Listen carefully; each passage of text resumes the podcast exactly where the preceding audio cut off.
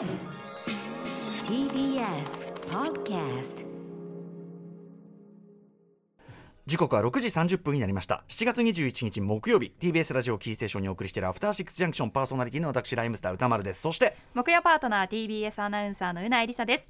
ここからはカルチャー界の気になる人物動きを紹介するカルチャートーク。今夜のゲストは若杉典彦さんです。若杉さんもしもしはい、若杉です。はいどうもご無沙汰しておりますはい、よろしくお願いします。お願いしますよろしくお願いします例によってズーム越しに若杉さんの超イキり散らかしているねズーム画面というのをは拝聴して、拝見しておりますがまた照明がちょっとなんか後ろなんていうのかな動く照明っつうの？あ、えっ、と、これですね。うんはい。色がねなんか変化していくやつではい、いろいろ、あれからまた、イキリポイントも増えました。もうこれをいきり散らかすと言わずしてというねあとエイリアンフィギュアのね、なんかフィジレットもかっこいいですねやっぱねう、んそこにね。あれ、ちなみにねアメリカで買ってきたやつなんですけれども。。はいい、うん、はい。まあシルエット的にいけてるからあそこにこうグッと浮かび上がるように置いてる感じですかね、そうですね。はい、あえて。ぜひ若杉さんのこの画面もね後ほどあのインスタの方とかにも上げてさせていただきたいと思っておりますさあということで改めて若杉さんのご紹介お願いします、はい若杉紀子さんは IT やテクノロジーの情報サイト PC ウォッチの編集長を務めています、えーパソコンのデバイスの記事執筆をはじめインプレスの e スポーツ部部長として格闘ゲームをはじめとした e スポーツ関連の話題にも精通しています。配信の画面作りに定評があり数多くのストリーマーやプロのゲーマーの配信画面のクオリティを高めるなど影響力を発揮しています、ねえ本当に。だからこうぜひ皆さんもね、うん。まあ今また再びねリモートでやることも増えたりするかもしれませんから、うん。そういう時にやっぱちょっとでも気分を上げる、うん。この若杉さんのねえっ、といきりいきり画面テクニック学んでいただきたい前回いっぱい教わりました。今日のポイントはやっぱりあの動くやつでしょうか？いや、実はですね、うん。違うんですよ。あの、今日のイキリはですね、前回と違ってですね、うん。あの、照明とカメラのか位置関係を逆にしました。え？で、これによってですね、うん。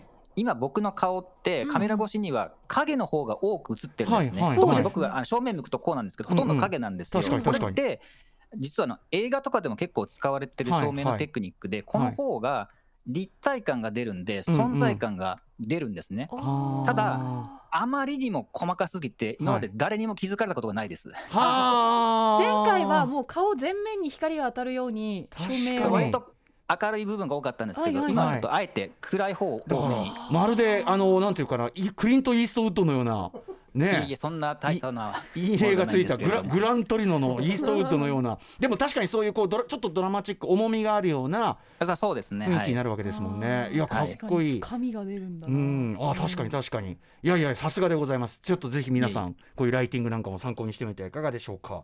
ということで、今回はどんなお話をしてくださるんでしょうか？はい、えー今日はですね、まあ、スマホにパソコン、次世代ゲーム機まで、まあ、IT 系メディアの編集長直伝、えーハイテク機あハイテク機器の正しい捨て方と題してお話しいたします。これ、今の機器って個人情報入りまくってるから、我々全員にめちゃくちゃ関係ある話ですね、これね。そうですね、はい。うん、はい、ではかなり若関わる人が多いと思います。はい。はい、ではではお知らせの後よろしくお願いします。はい、よろしくお願いします。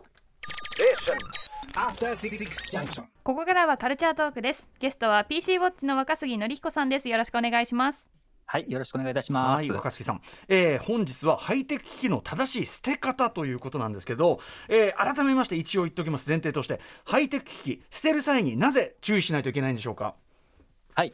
えーとですね、ハイテク機器というのはですね、廃棄する際に2つの観点で注意したい点があります。はいで、えースマホや、まあ、PC はですね、身近な存在になっていて、まあ、特にまあスマホは多くの人がですね、持っていますけれども、まあ、そういうふうにいつも使うだけに重要な個人情報なんかもたくさん記録されていたりするので、うん。まあ、情報漏洩という観点から、えー一つ気をつけたいと思います。はいで、例えばですね、まあ、企業のデータなんか自分のスマホに入ってないよっていう人もまあいるかもしれませんけれども、うん。例えばですね、まあ、自分が写った写真とかがですね、他人に抜き出されたりしたとしたら、ちょっとまあ気持ち悪いじゃないですか。うんうんうん。まあ、そういうのをまあ防ぐという意味でも、まあえーデータの方に、漏洩にですね、えー気をつけたいという点が一つ、はい。それからですね、もう一つは、捨て方自体にも決まり方、あ決まりがですね、うん。あるんですね。はい。で、こう、スマホや PC の短さとはまあ裏腹に、うん。この捨て方のルールについては意外と知られてないのかなと思いますのでそのあたりをお話ししたいと思います。まあそのリサイクルとか分分分別とかそういうようなことですかね。はいうんはい。はいということで、えーちなみにこれ捨て方の決まりはもう法律で決まってるんですよね。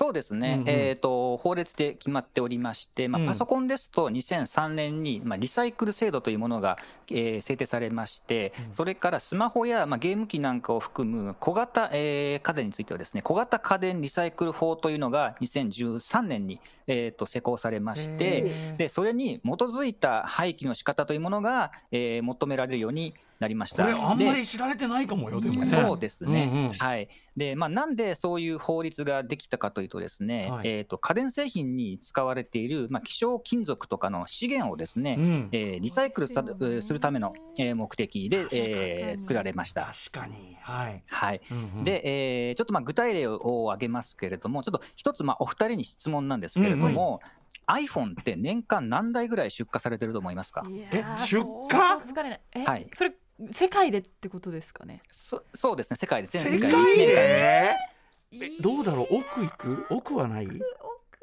今5000万台いやそんないかないかな。でもどうだろう。みんな持ってる印象あるけどな。5000 5000万しとこうか。はい。5000万、はい、5000万台、はい、なるほど、えーまあ、なんで、まあ、そういう質問をしたかというと、ですねこのさっき言ったその希少な、えー資源ですね、うん。これ、一台一台に使われているうそういった資源は、まあ、ビビたるものなんうんなんですけれども、iPhone、実は年間に、えー2億台以上出荷されています。あ。やっぱそうか全然違った。だからやっぱみんな持ってる、あー2億台。うんうんうんので、まあ、それを集めると、すごくまあ膨大な量になってくると。確かに。で、えーまあ、IT 機器とか家電製品の中にはまあこう基板というものが入ってるんですけどその基板にはですね微小あ微微たるものですけど、まあ、金なんかも使われています。まあ、それ以外にもいろいろリサイクルできるものがあってですねそれらをお再活用しようというのがまあこういった制度法律の目的ですね。そう。だよね。確かに。今レアメタルねそういうのだって争奪戦になってんだから大事にしないとね。はい。えーで、えーうん。はいあ使うだけだったらですねあとは問題ないんですけども、うん。もう一つですねそのまま捨てると環境にとって有害な物質っていうのも、まあ、はい。はい入ってたりもしますので、はいはい。まあ、そういったものをしっかり分別して処理するという目的でもこのリサイクルっていうのはされています。うん。環境負荷って意味でも資源再利用って意味でもそして個人情報って意味でもちゃんと考えなきゃいけないということですね。はい。はい。若杉さんもね、でえーやっぱりはい。山ほど持ってらっしゃると思いますけどご自身どうはい。気をつけられてらっしゃいますか、えー、と僕が気をつけてる機器ですか、うんうん。あというか気をつけ方というかはい。機器ねあはい。そうですね、まあ、基本的にはまあこれからお話しするようなその捨て方、まあ、処分の仕方っていうのもありますので、うん。えー、とそれに、えー沿って、えー捨てていけばいいのかなというふうに思ってます、まあ、そのように、えーとうんうん。実践しています。リサイクル法のね、あれ自体ちょっと僕らあんまりうん認識してないかもしれないですもんね、これ大問題だったわ。はいはい。えーちなみにですね、えー、とテレビ、エアコン、冷蔵庫、冷凍庫、それから洗濯機、乾燥機といった大型家電4品目っていうのはですね、うん。これかこれはまた別に家電リサイクル法っていうので捨て方が決まっています。うん。でそのあたりはもう調べますよね、うん。はい、でこれらの機器はですね、まあ、結構でも新しいものを買うときに古いものを引き取ってもらう人が多いと思うのでリサイクル法に知らなくても割とリサイクルはされているのかなとうん確かに思います。でかいものはねでやっぱね、うんはいそうなんですね。実はまあそれ以外のですね小型家電についても IT 機器だけじゃなくって、うん。ドライヤーとかうん。扇風機なんかもこれリサイクルの対象になってて、うん。もうあらゆる家電製品がまあそういった法制度に準じた捨て方をしないとダメっていうことはなかなか知られていないのかなと。うわ。思いますそうだなねんか廃品回収とかでね、うん。もう小さいものはうん。出しちゃったちっりとか。こいものはやっちゃいがちかもしれない。これはよくないぞ。うん気をつけなきゃいけない、はいでうん。まあ、そういった小型家電なんですけどもこれ廃棄の仕方はですね市町村ごとに違っていて、ええ。まあ公共施設とか家電量販店の回収ボックスみたいなのが用意されていてそこに持ち込んだりする場合もあれば場合によってはですね不燃ごみで出せる場合もあります。うんうんうんで費用は無償の場合もあれば有償の場合もありますけどもこの辺は各自治体のホームページにうん。廃棄の方法について書かれていますのでそれをお確認してそれに従って、えー廃棄しましょう、ということですね。確認してからやんなさいよということですね。はいはい。うん。でもってすみません若杉さん。ご自身のはい。気をつけてるポイントというか。はい。機器は。そうですね、何まあえーとはい。もちろんスマホなんかは、えー捨てる際には気をつけますけども、まあ、PC ウォッチの編集長ということもあってですね、うん。パソコンの方が念入りに、えーやっています。うん。具体的にはですね、まあ、パソコンの捨て方自体はこの後説明する通りあんまり難しくないんですけれども、うんうん。パソコンって分解できるんですね。うんうん。ので分解して、まあ、ハードディスクや SSD みたいなストレージを初期化した後に取り外して物理的に破壊してあ二重。パソコンとは別に捨てるようにして、まあ、データ漏洩が起きないようにしてたりします。しゃどっちかだけじゃないんですね。初期化だけでもなくて物理的に破壊だけでもなくて初期化して物理的に破壊そうですね、はい。うんただ、まあ、わざわざまあ破壊まではまあしなくてもいいのかなとは自分でも思っています。初期化すればいいからそそこまでしてさ、サルベージする情報って何なんだっていうね。そうですね、はうい、ん。なるけど。まあまあでもそのぐらい気をつけてらっしゃるってことですかね。はいはい、はい、そうですね。うん、ということで、えーまあ、我々とかねリスナーの皆さんが特に関係ありそうな、まあ、一番多いのはやっぱスマホパソコンもそうですかね、はい、ノートブックとかね。そしてあとゲーム機ゲーム機も今、はい。データ入っちゃってますから、えー正しい廃棄方法を若杉さんに伺っていこうと思います。まずはやはり、はい。スマホどうしましょうか、はい。はい。えースマホについてはですね特に気をつけてもらいたいのが、えー燃えたいあ燃えないゴミに出していい市町村を除いては絶対に燃えないゴミに出さないことですね。まあね。というのも、うんはいえー、とスマホはですねバッテリーを内蔵しています。で、うん。このバッテリーがですね例えばゴミ収集車なんかで強い力が加わるとですね発火する危険性があるんですね。はい、そういう危険があるので、えーえーまあ、あります。で昔の携帯電話とかスマホだだとあうん。のバッテリーが取り外し可能なものもあったんで、うんうんそういうものだとバッテリーを外してから本体を捨てればですねそういう危険性はなかったんですけども、はい。最近のものはほとんどバッテリーが取り外しできないのでですね。捨て方には、えーあ特にあのスマホは気をつける必要があります。な。るほど。はい。はい、でちなみにですね、まあ、日本で一番ユーザーが多い iPhone、まあ、さっきもれ、あちょっと例に出しましたけども、うん。iPhone だと Apple Store に持ち込むかですね宅配便で送ると廃棄してくれます。引き取ってくれるんですね。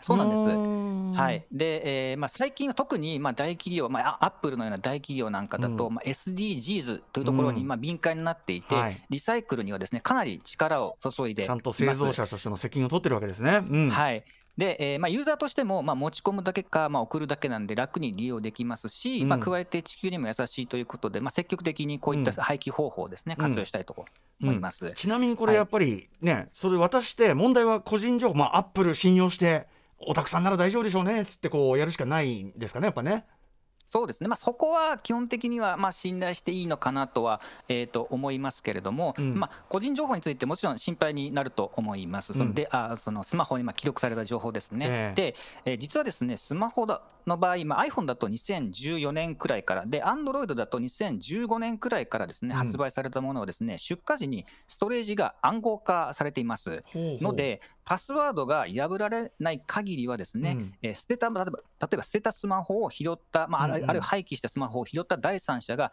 ストレージから直接データを抜き出すってことはかなり難しいので、はい。そういった点でえーデータが漏洩するのはそんなには心配しなくてもいいのかなと。なるほど、ね、思います。はい。それもパスワードくぐれないと、うん。ほとんど抜けないんですね。そうですね、知らなかったそれもね。はい。はい。ただ、えっと、それ以前のものだと PC に USB でつないだだけでですね中のデータにアクセスしそし放題になったりするので、まあ、廃棄前にはしっかり、えー初期化したいところです。昔のあいさスマホとかスマ携帯なんか取ってあったりするじゃない、うんうん。あいつらの中にやっぱねもうただのハードディスクいつでもアクセス可能なハードディスクとして。うんうんいるかもしれないからね、そうですね。古いやつほど気をつけてくださいってことですかね、はい。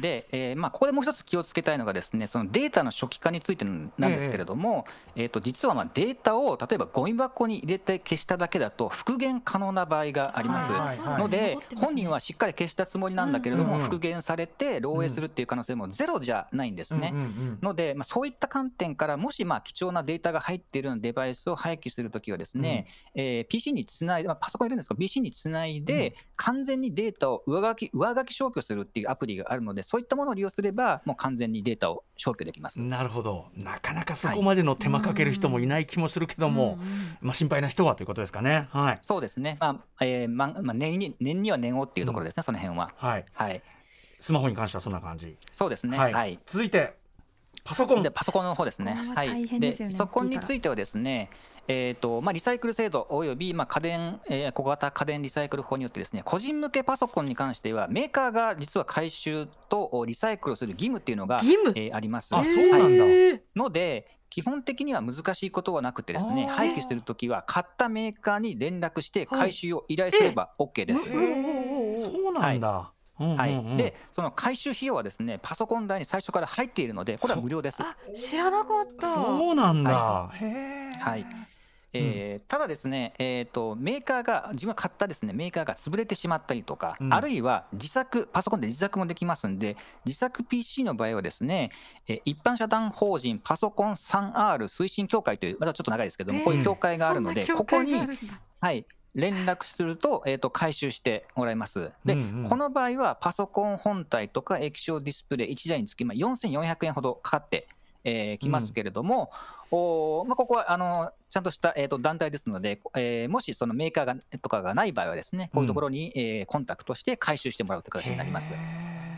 はい。うんうん。で、えーそのパソコンに記録された、まあ、個人情報について言うとですね、まあ、タブレットとかノートみたいなものだと、おスマホ同様ですね、今時のものだと、これも、えーストレージが、えー最初から暗号化されています。うんうんただ、えー、と古い製品ですとか、まあ、最近のものでもデスクトップとかだとですね、ストレージが暗号化されていないものもあるので、はい。えー、とそういう製品をまあ廃棄するときは、これもまあ一応ですけれども、い。念入りには念をというところでできれば、ささっき言ったようなですねデータ消去ソフトを使って、データをまあ完全に消去してから処分するのが安心ですね。なるほどねそうか。でもねあのススマホとかそのタブレットに関しては暗号化が本当にそんな行き届いてるっていうのも知らなかったですよ、やっぱね。はい。そして、えーもう一個。ゲーム機ですね。ゲーム機も結構はい。データいろいろ入ってますけども、はい、えーそうなんですけども、まあ、ゲーム機はですね、まあ、パソコンとかスマホに比べると、まあ、ユーザー名、パスワードが記録されている場合はあるかと思いますけども、その本体自体に重要なデータが記録されているっていうのはあんまりないのかなと思うので、このまあスマホ、パソコンに比べると、そんなに、えー敏感にならなくてもいいのかなとうんいうふうには思います。データの観点ではそんなに心配しなくても、まあ、もちろんこれも、えー、とそういったデータ消去ソフトを使ううん。と、まあ、安心ですけれども、あとうん。あるいは初期化ですね、はい。安心なんですけど、結構初期化時間かかるんだよな、うん。はい。はい、例えば、スイッチみたいなモバイルゲーム機があるじゃないですか、うんうんこっちの場合は、やっぱりこれもバッテリーを搭載しているので、まあ、スマホ同様に、まあ、適当に燃えないゴミに出したりしないっていうことが大事になってきます。でもなんかゲーム機なんかおもちゃ扱いでね雑に捨てちゃう人もいそうだから気をつけてくださいねって感じですね。うん。はいさらにその他若杉さんからこういうとこ気をつけた方がいいよというようなアドバイスありますか？はい、えーそうですね、まあ、えー今今までですね、この紹介した処分の仕方以外にですね、パソコンとか、まあ、スマホとか、割とその、まあかえー家電とか IT 機器とかに、まあかえー、と限られてくる場合が多いんですけども、うん。実はですね、宅配便で送るだけで処分してくれる業者っていうのもあります。うんうん。で、この場合、かかる費用は本当、送るだけなので、宅配便の送料だけなんですね。うんうん。ですので、まあ、1000円とか、まあ、2000言っても2000円とかなので、まあ、これらはすごく、まあ、そういう意味では使いやすいですし、はい。便利なんですけれども、うん。まあ、稀にですけれども、無許可の不用品回収業者っていうのも存在しています。うん。でえーもしまあそういう業者にですねそういまあ、機器類が渡ってしまうと、うん。まあ、適切に有害物質を処分しなかったりとか、はい。まあ、最悪の場合、そういうデータを盗み出したりっていう危険性も、うん。まあ、少ないと思いますけれども、ゼロではないので、えーと、そういったサービスを利用したいときはですね、はい。利用する前に、認定を受けている業者かどうかっていうのをおちゃんと確認したいなと思います。なるほど。で、そういう認定業者っていうのはですね、まあ、大体ほとんどの場合、ホームページにうん。認定番号というものが、えー例えば東京都のの認定番号みたいなものがうん。書かれていると思いますので、うん。それを確認して、認定されている業者だと、うん。えーちゃんとそういった、えー分別であるとか、はい。えーデータ処理っていうのもしてくれますので、うん。えーそういうところに、えー気をつければ、まあ、大丈夫かなと思います。なんかでもね、うん。あの自分で徹底破壊とかしなきゃいけないのかと思ってたから、そういうことじゃなかったね、うん。意外と引き取りあの受け皿はあるというかね、もう何台も家にスマートフォン溜まってますし、うん。ノートパソコンも不都合な一角でしょ。あんまり見ないようにしてるとこそう掃ろでしょ。除できない一角。うん。っていうね、なかな あかー。整理しづらいですけど、まあ、こういっはい。た情報を活用してうん。していきたいですね。はい、うん。ということで若杉さんこれでも誰もが役立つ情報でございました、うん。ありがとうございます、はい、はい。お願いです。ということで若杉さん、えーえー時間が近づいてまいりました、えー若杉さんご自身のお知らせ事などあるでしょうか？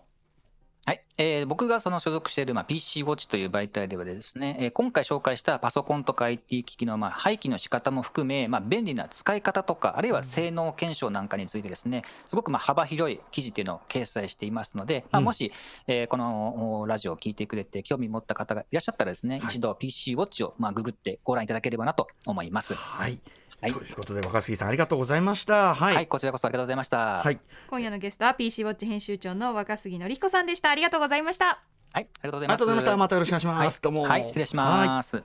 さて明日のこの時間は週刊映画辞表ムービーウォッチメンミッドサマーの A24 最新作タイウエスト監督脚本宮越主演のホラー映画 X を扱います。After Six Junction.